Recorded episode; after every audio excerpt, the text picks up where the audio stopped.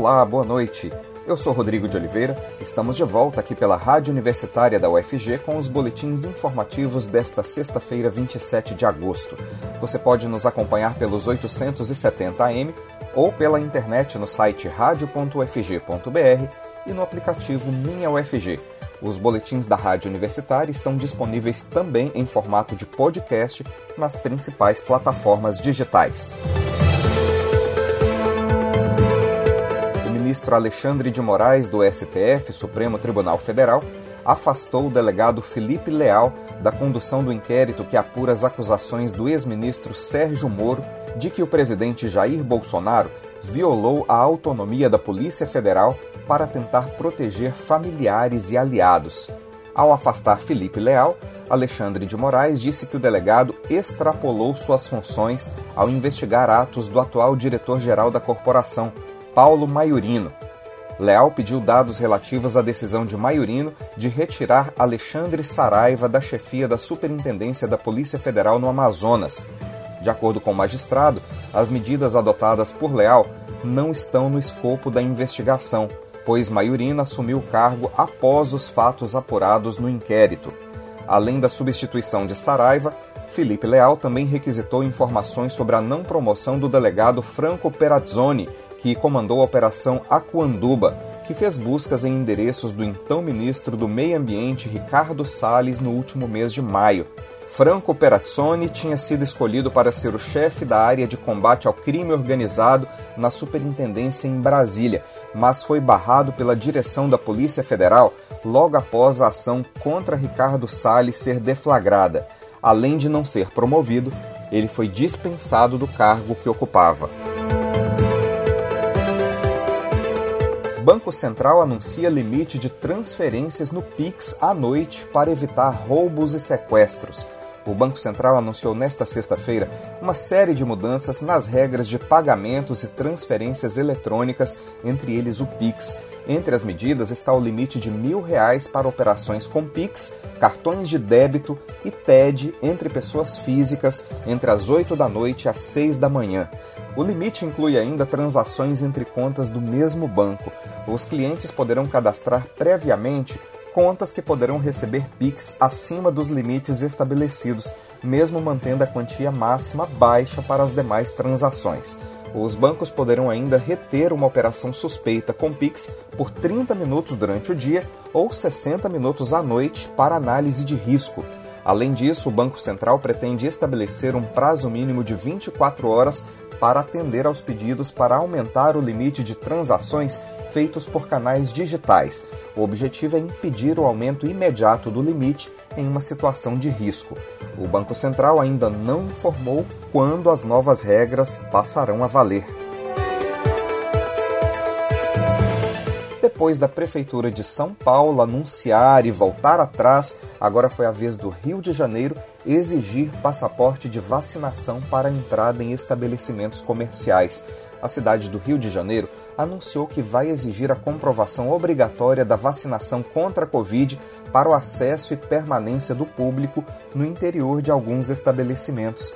A vacinação também será obrigatória para a realização de cirurgias eletivas e inclusão ou manutenção no programa de transferência de renda Família Carioca. O decreto com a exigência já foi publicado e começa a valer em 1 de setembro. O comprovante de imunização pode ser da primeira dose, da segunda ou da vacina de dose única, dependendo do cronograma oficial de vacinação no município. A medida vale para clubes, academias de ginástica, estádios e ginásios esportivos, cinemas, teatros, museus, parques e locais de visitação turística, mas excluiu bares e restaurantes. Ao ser questionado da exclusão de bares e restaurantes, o prefeito Eduardo Paes disse que é preciso ir por etapas.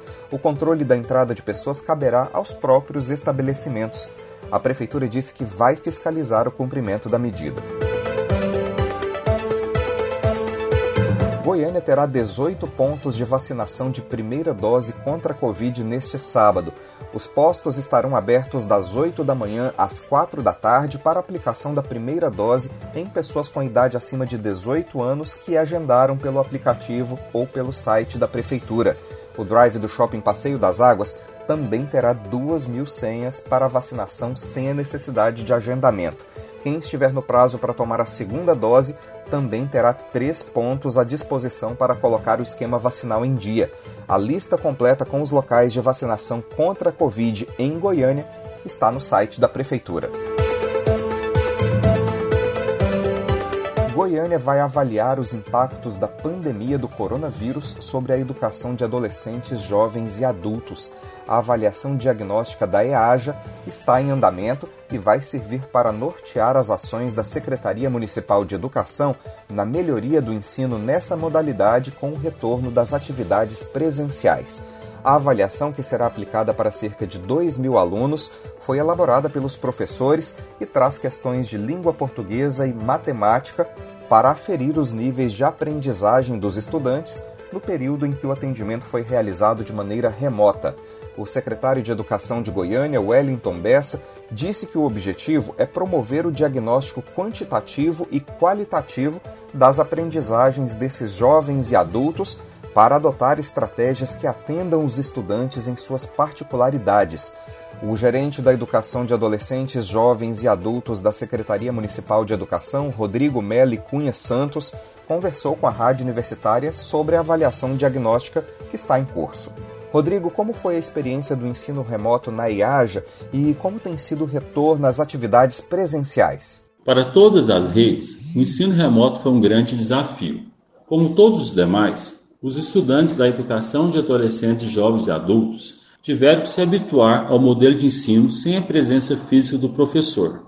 Com o distanciamento social, eles utilizaram a plataforma de ensino própria da rede municipal de educação e contaram com as orientações dos professores para a realização de atividades e para sanar possíveis dúvidas. O ensino remoto desvelou a pouca habilidade dos estudantes com as tecnologias, bem como a dificuldade de acesso à internet de qualidade. Além disso, mostrou a necessidade de oportunizar experiências e a formação para todos nesta área. Após um ano e cinco meses sem aulas presenciais, os estudantes estão voltando aos poucos para as escolas. Todas as medidas de segurança e protocolos sanitários estão sendo seguidos pelas escolas, o que tem favorecido o retorno seguro dos estudantes e dos servidores ao ensino presencial. Professor, a maioria dos alunos continuou frequentando as aulas remotamente ou houve evasão por motivos diversos ligados ou não à pandemia? A permanência ou não dos estudantes na IAJA é uma questão que vai para além da pandemia.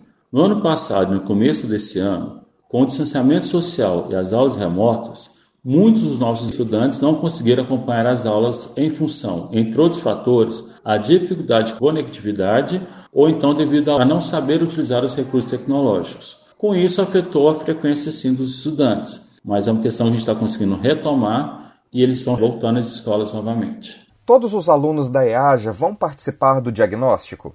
Essa avaliação diagnóstica foi pensada para todos os estudantes da EAJA da segunda a oitava séries.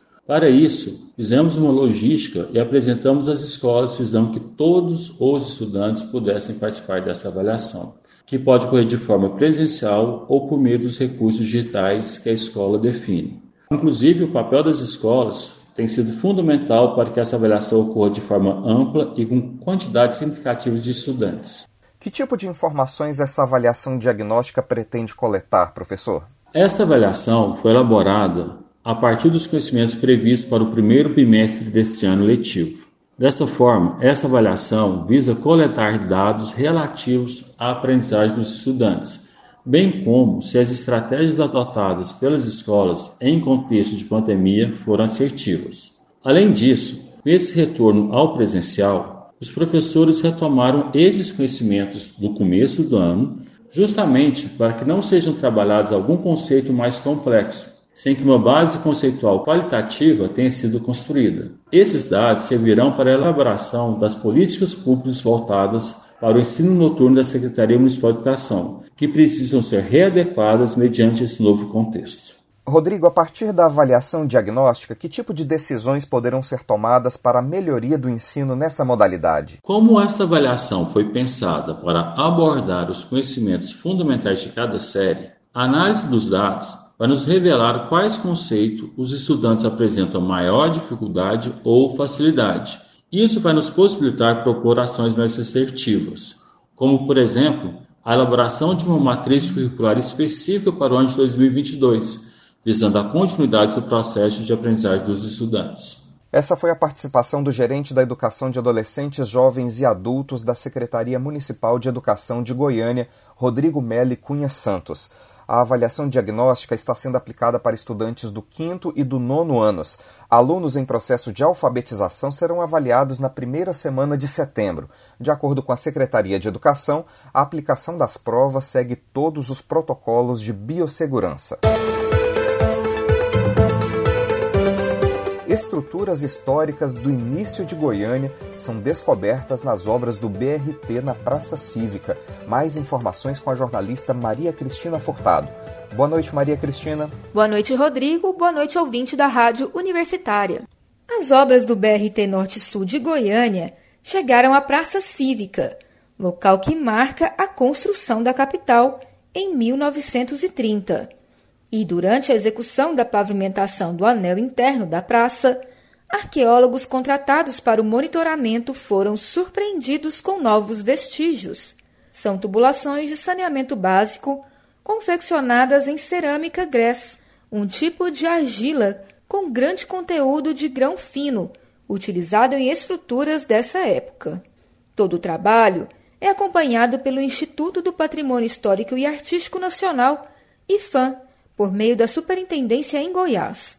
Os achados reforçam a importância de pesquisas arqueológicas nas obras de infraestrutura de grande porte, uma vez que reduzem o impacto ao patrimônio arqueológico brasileiro. A estrutura foi encontrada entre os prédios dos Correios e do Tribunal Regional Eleitoral TRE, que fica no perímetro urbano tombado pelo IFAM. A arqueóloga Elaine Alencastro, responsável pela pesquisa, ressalta que o artefato é testemunho das primeiras tubulações de saneamento construídas em Goiânia. O objeto histórico foi evidenciado para a avaliação dos arqueólogos da obra e do IFAM. Em seguida, foram feitas fotografias, coletados desenhos e amostras. O material, por fim, será protegido para a continuação das obras no local. Em maio deste ano, as pesquisas arqueológicas realizadas nas obras do BRT Norte Sul também identificaram uma galeria de águas pluviais do início de Goiânia. A descoberta foi feita em frente ao Grande Hotel, um dos primeiros edifícios construídos no estilo Art Deco na capital, localizado na Avenida Goiás, no centro da cidade, e ocorreu quando se iniciaram as obras para a construção de um novo bueiro para o escoamento de águas. É com você, Rodrigo. Terá 55 postos de vacinação contra a raiva animal neste sábado. A campanha de vacinação antirrábica para cães e gatos terá 55 pontos de vacinação neste sábado. Os postos vão funcionar das 8 da manhã às 5 da tarde, sem necessidade de agendamento prévio.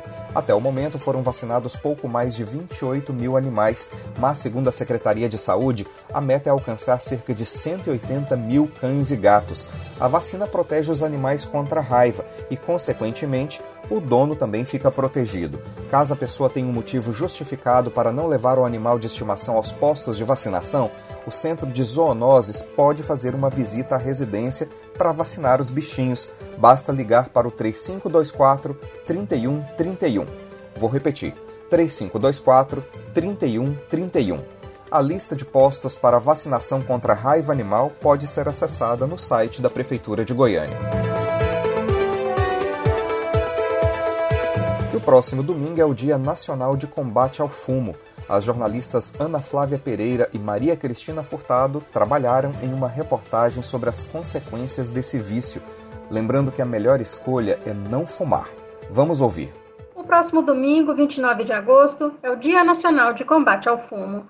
A data foi criada há 35 anos por lei federal com o objetivo de reforçar ações nacionais de conscientização sobre os danos sociais, econômicos, ambientais e à saúde causados pelo tabaco. O hábito de fumar, por exemplo, está associado ao desenvolvimento de mais de 15 tipos de câncer.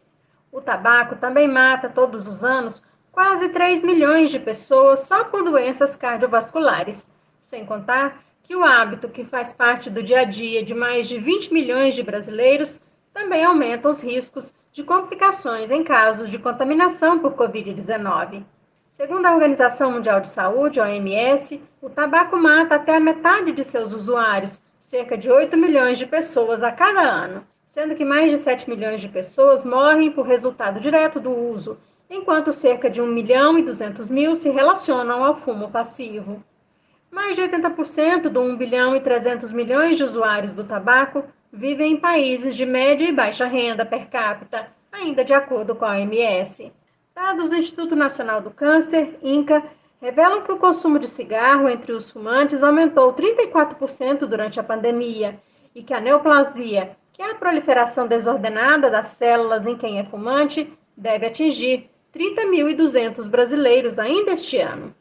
O chefe do setor de oncologia torácica do Hospital de Câncer Araújo Jorge de Goiânia, Roberto César Cândido Fernandes, explica que o câncer de pulmão, por exemplo, está quase sempre ligado ao tabagismo, seja pelo consumo direto ou passivo de cigarros. No Hospital de Câncer Araújo Jorge, nós atendemos a maior parte dos casos de câncer de pulmão do estado de Goiás.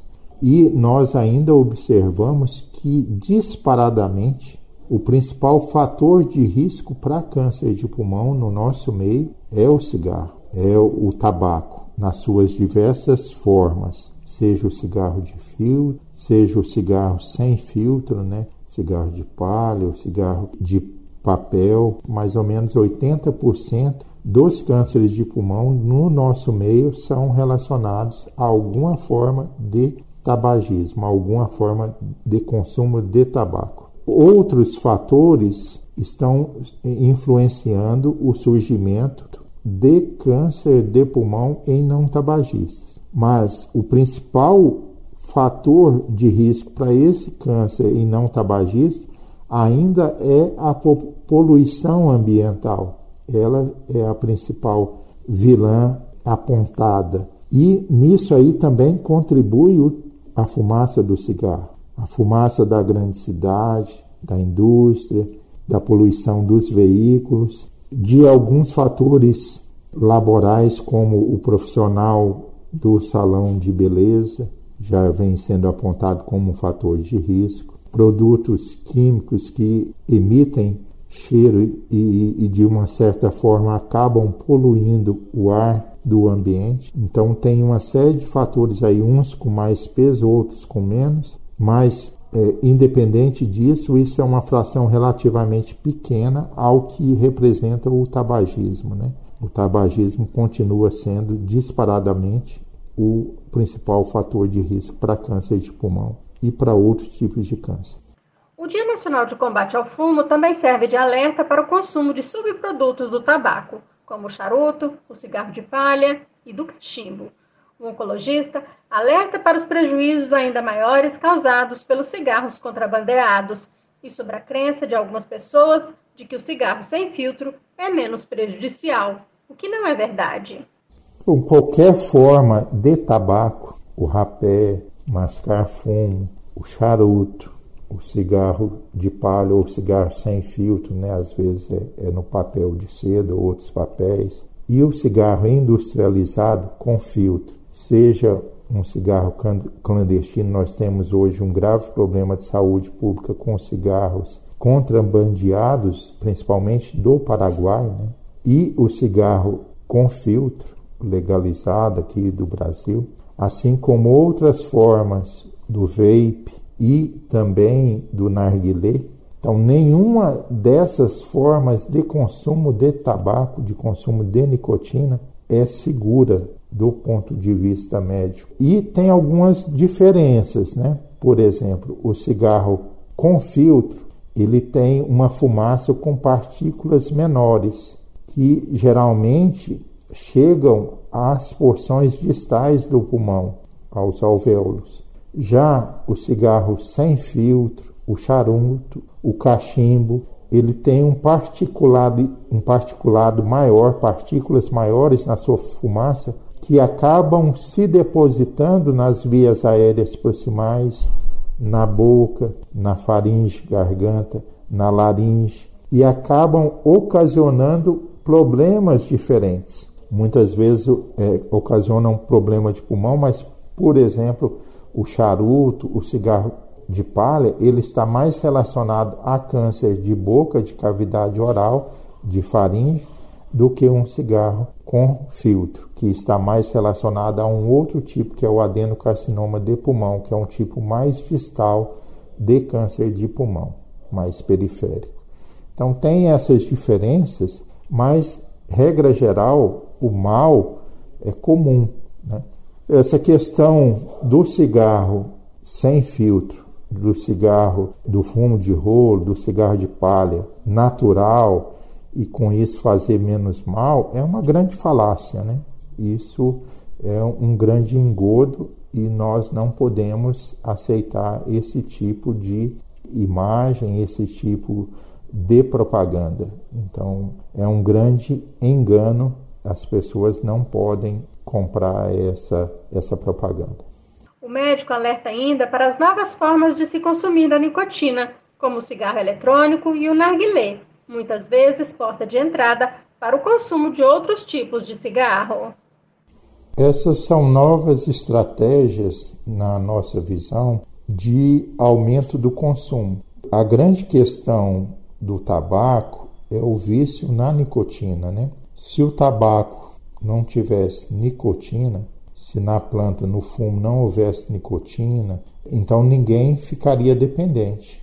Era uma coisa que ia incomodar, a fumaça, arder os olhos, incomodar na garganta e ninguém ficaria dependente. Mas pelo fato de ter nicotina e isso chegar logo ao cérebro, então sete segundos depois da tragada, de tragar a fumaça de qualquer uma das formas, essa substância chega ao cérebro e isso dá um bem-estar. Isso provoca um efeito bom e isso varia de pessoa para pessoa, mas regra geral, quem acaba aderindo, e boa parte das pessoas que experimentam acabam se viciando, né? Isso provoca uma sensação boa. Então, o vape, que tem aí campeonatos de vape, de fazer a fumaça, de fazer manobras bonitas com a fumaça, o narguilé com o, o seu encanto jovial, né, para ganhar o jovem aí nas festas, e é um grande risco nessa questão do Covid, porque passa de boca em boca, né? Mas isso aí acaba inserindo o jovem, principalmente jovens de até 15 anos, essa é a grande população nossa que começa, do nosso meio, que começa a consumir tabaco e acaba sendo uma ponte para outras formas de, de tabaco para o cigarro sem filtro, para o cigarro com filtro, para o tabaco e outro. Então nós condenamos, nós do, do ponto de vista de classe médica, nós condenamos qualquer forma de consumo de nicotina, seja o vape, narguilé e outros. O fumo também pode ser um agravante para pacientes que são acometidos pela Covid-19, levando a casos mais graves da doença, explica o médico do Araújo Jorge. Pacientes fumantes crônicos que desenvolvem enfisema, doença pulmonar obstrutiva crônica, o que nós chamamos a sigla DPOC, são fatores de risco. E essas pessoas têm um fator de risco de complicação para a COVID. Então, a DPOC, o enfisema, a bronquite crônica, além de outras doenças causadas pelo consumo crônico de diversas formas de tabaco, são fatores de risco para complicação da Covid-19. Esses pacientes, se adquirem Covid-19, têm uma chance maior de ter formas graves da doença e de morrer da doença. E ainda falando sobre fumantes e Covid-19, um relatório divulgado essa semana pelo INCA, o Instituto Nacional de Câncer, mostra que o número de tabagistas em tratamento no Sistema Único de Saúde, o SUS, caiu muito durante a pandemia. Nos primeiros quatro meses do ano passado, a queda nos atendimentos, comparado ao mesmo período de 2019, foi de 37%. Já entre maio e agosto do ano passado, com o agravamento do cenário da pandemia do coronavírus, a procura pelos atendimentos caiu 75%.